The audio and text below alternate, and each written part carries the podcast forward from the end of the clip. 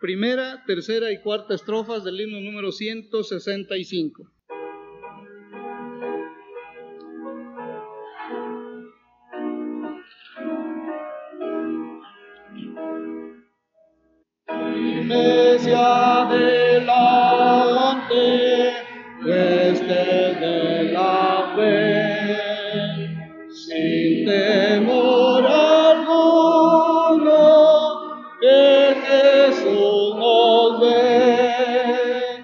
Que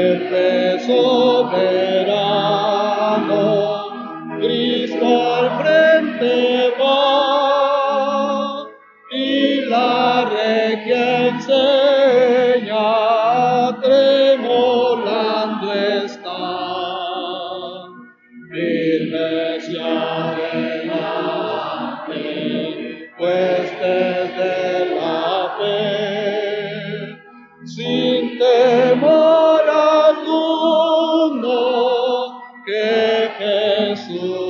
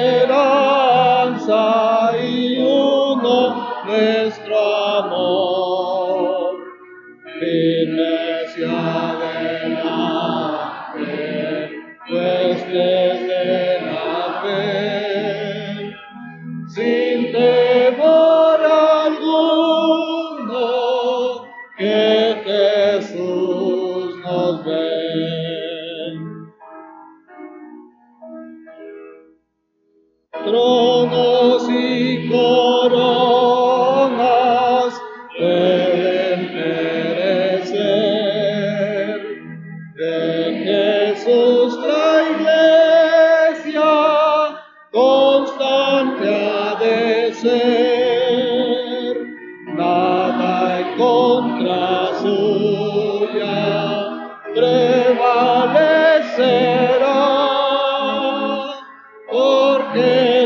promesa nunca faltará.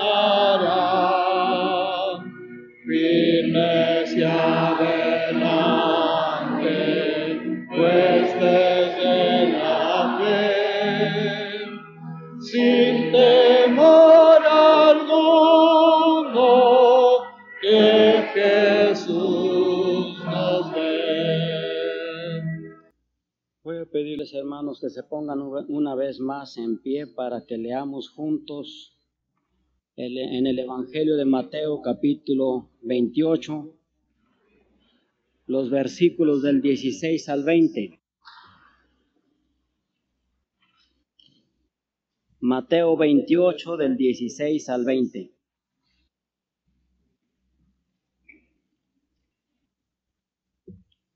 Todos juntos. Pero los once discípulos se fueron a Galilea, al monte donde Jesús les había ordenado. Y cuando le vieron, le adoraron, pero algunos dudaban. Jesús se acercó y les habló diciendo, Toda potestad me es dada en los cielos y en la tierra. Por tanto, id y haced discípulos a todas las naciones, bautizándolos en el nombre del Padre y del Hijo y del Espíritu Santo, enseñándoles que guarden todas las cosas que os he mandado. Y he aquí yo estoy con vosotros todos los días hasta el fin del mundo. Padre Santo, te rogamos que la dirección de tu Espíritu Santo se haga sentir ahora en la meditación que tengamos de tu palabra. Que sea tu Espíritu Santo el que deje a la mente y al corazón el mensaje que tienes para tu pueblo hoy. En el nombre del Señor Jesucristo te lo pedimos. Amén. Pueden sentarse, hermanos.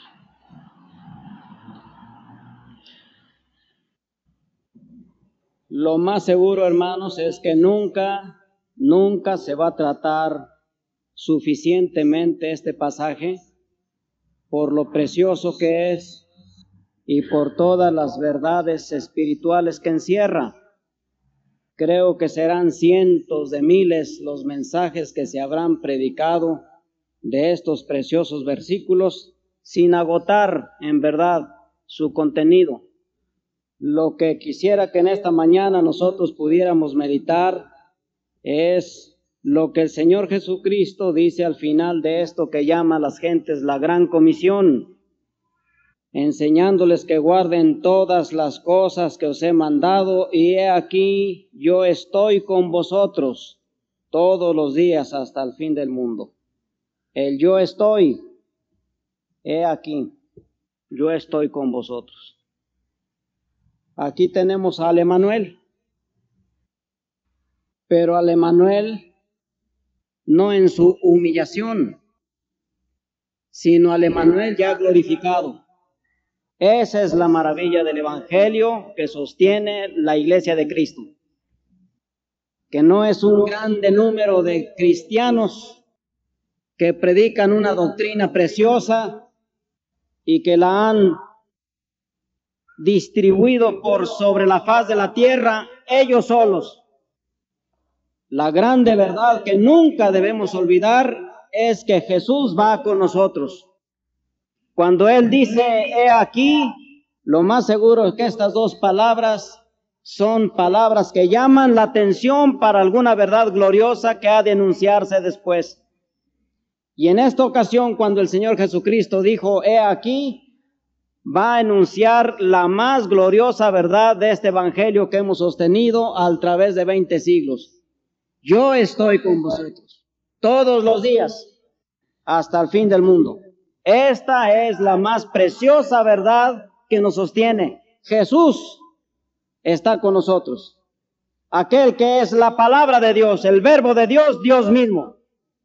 Aquel que ya es conocido como el creador del universo y señor del universo. Aquel que es también señor de la salvación y también señor de la vida de aquellos que él salva. Señor de la historia y Señor de la eternidad. Ese está con nosotros. Y está con nosotros no porque a nosotros nos parece bien en un momento de exultante alegría y de emoción tremenda, se nos ocurre decir Jesús está con nosotros. Está con nosotros porque Él no lo dijo.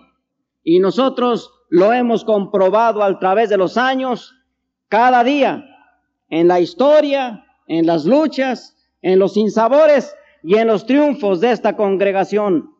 Él ha cumplido su gloriosísima promesa a través de este pueblo sencillo, humilde, débil, ignorado, pero Él está con nosotros.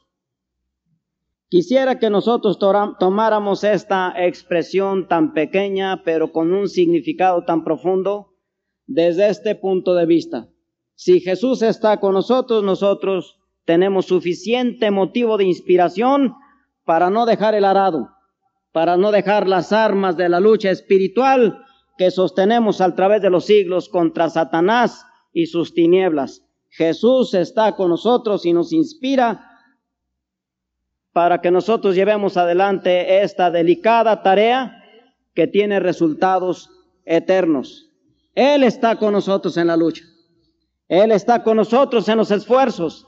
Él nos inspira de su propio valor y nos da de su propia capacidad para obedecerlo y nos da la capacidad para adorarlo una vez que lo entendemos en forma más viva y profunda.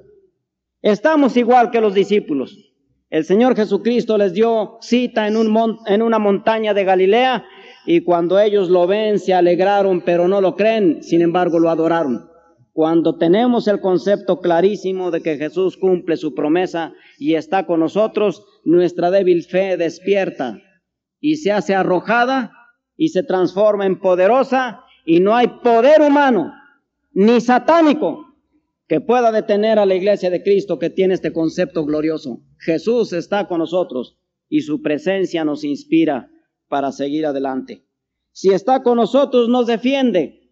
Muchas veces, a través de la historia de los siglos, los hombres se han acobardado y han tenido que repasar una vez y muchas veces esta enseñanza del Señor Jesucristo y han tenido que comprobar por sí mismos que esta es la gloriosa realidad, Cristo con nosotros. Y cuando han pasado por valle de sombra de muerte y cuando han experimentado sufrimientos y persecuciones y cuando han tenido que decir resignados y con aires de mártires que muchos de los suyos han perdido la vida por la causa cristiana, vuelven sus ojos al interior y contemplan como nunca la verdad gloriosísima. Cristo está con ellos. Y no solamente los inspira a la lucha, sino están perfectamente seguros porque el poder de Jesús los defiende y los protege.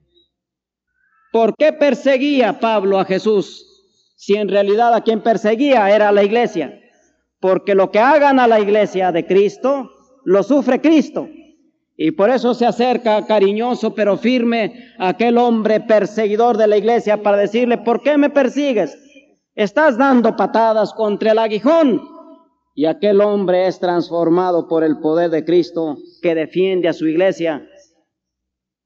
Y muy otra actitud es la que toma cuando hace la pregunta, Señor, ¿qué quieres que yo haga? El Señor estaba defendiendo a los suyos desde el punto de vista humano, podría haber sido un fracaso de aquel enorme conglomerado de cristianos, entre comillas, que predicaban una doctrina novedosa, pero que no tenían capacidades para defenderse. No podían entender que la defensa de aquellos hombres y las armas de aquellos hombres eran espirituales.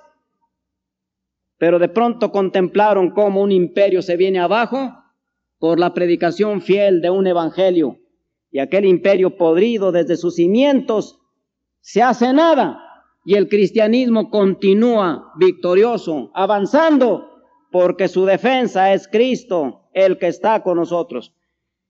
Y otro punto más, si el Señor Jesucristo está con nosotros, no solamente nos inspira a la lucha y vamos seguros porque Él nos protege, sino sencillamente Él nos dirige. Los hombres se reúnen en ocasiones y los grandes cerebros se reúnen para planear la obra que se ha de hacer en un año o en cinco años más o en diez años más en la tarea de evangelización o la tarea misionera y cosas de este jaez. Pero lo cierto es que en ocasiones se atienen a su cerebro privilegiado y no está Jesús con ellos. Pero puede ser que un humilde, sencillo discípulo de Cristo habiendo entendido la presencia real de Jesucristo con los suyos, solo invoca su nombre y se deja guiar por la mano divina del Señor Jesucristo. Y es entonces cuando para los paganos, para los enemigos de Cristo, viene una verdadera revolución con un poder que ellos no pueden entender ni interpretar, y descubren al final que es Cristo Jesús dirigiendo a los que tanto menospreciaron y a los que pusieron como la es de la sociedad, han descubierto que el poder divino de Jesucristo es el que los dirige. La obra del Señor Jesucristo estamos haciendo. Estamos haciendo lo que Él nos señala. Estamos realizando todo aquel, aquello que Él nos ha indicado en forma clarísima después de orar y después de suplicar y después de ponernos en armonía con su gloriosa persona. Entendemos cuál puerta se cierra por su voluntad y comprendemos cuál puerta se abre para que la pasemos victoriosos y continuamos continuemos con esta lucha gloriosa en favor de la causa de Cristo. Él nos dirige. Y mísero aquel pueblo que olvidando la dirección de Jesucristo y su presencia, continúa en la lucha creyendo que ese pueblo se basta a sí mismo. Por eso es que debemos tener presente esta gloriosa realidad y avivarla cuanto más sea posible a través de una comunión cotidiana y de una profundización espiritual en armonía con la persona de Cristo que está entre nosotros. Yo estoy con vosotros todos los días hasta el fin del siglo. Su presencia nos inspira, su presencia nos defiende, su presencia nos dirige. Y no importa qué haga Satanás contra nosotros, ni qué elementos, ni qué fuerzas mueva en contra del pueblo del Señor, estamos ciertos, perfectamente ciertos, que la presencia de Cristo continuará con nosotros conforme a su promesa todos los días hasta el fin del mundo. Si esta es una realidad de nuestros hermanos que hoy se han unido a, la iglesia de Cristo, vida victoriosa que van a llevar. Si esto se hace una realidad en cada uno de los que integran este pueblo del Señor, será la fuerza de esta congregación irresistible a grado tal que las huestes del enemigo vendrán buscando el secreto, lo encontrarán en Cristo, se arrodillarán ante Él para adorarlo y recibirlo como el Señor del corazón, y serán millares y millares los que se unan al pueblo del Señor al descubrir que Jesús está con nosotros todos los días hasta el fin del mundo. Vamos a inclinar nuestro rostro, hermanos, y vamos a orar. Padre nuestro, en el nombre del Señor Jesucristo, te rogamos que la presencia del Señor con nosotros sea tan clara que no haya reserva de ninguna naturaleza en cada uno de los que integramos este pueblo tuyo.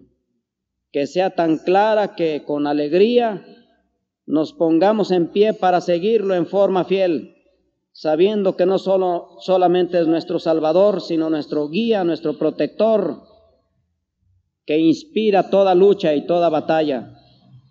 Y gozamos de la victoria que Él ha obtenido contra la muerte, contra el pecado, contra Satanás.